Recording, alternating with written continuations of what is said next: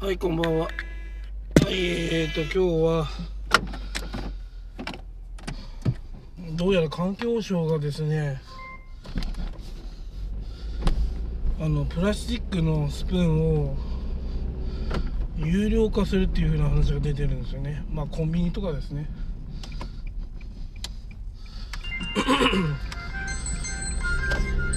まあ、コンビニでそのスプーンで絶対必要じゃないですか。ご飯とか食べる時に。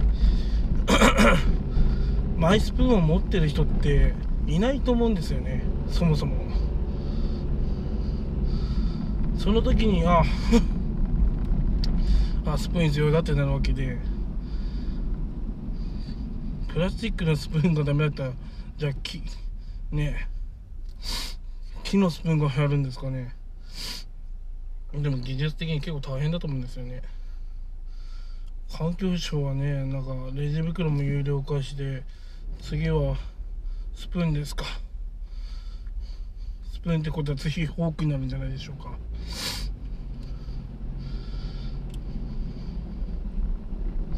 何でも有料化するとね一番大変なのはコンビニの店員さんですよね。だって問いが多くねこれは必要ですかあれは必要ですかって。お役所の人は何を考えてるんでしょうね一体ね。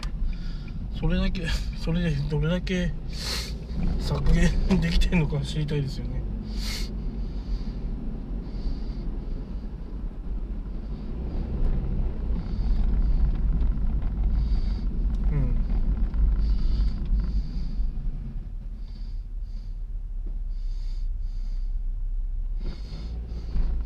うんやっぱりねそういうまあどれぐらいじゃあね今回のレジ袋は削減できたかっていうね証拠もないのに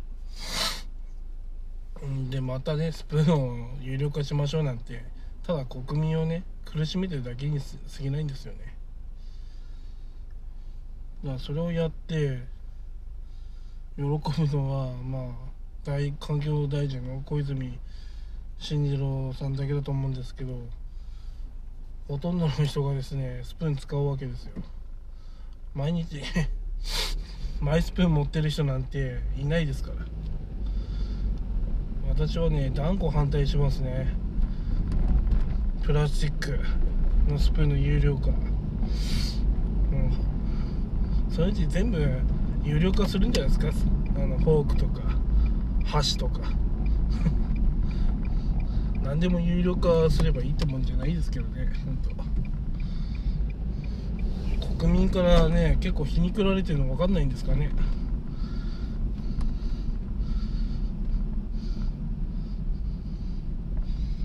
うん。ね国民がいかにね苦しんでるかっていうの分かればそんなことしないと思うんですね私は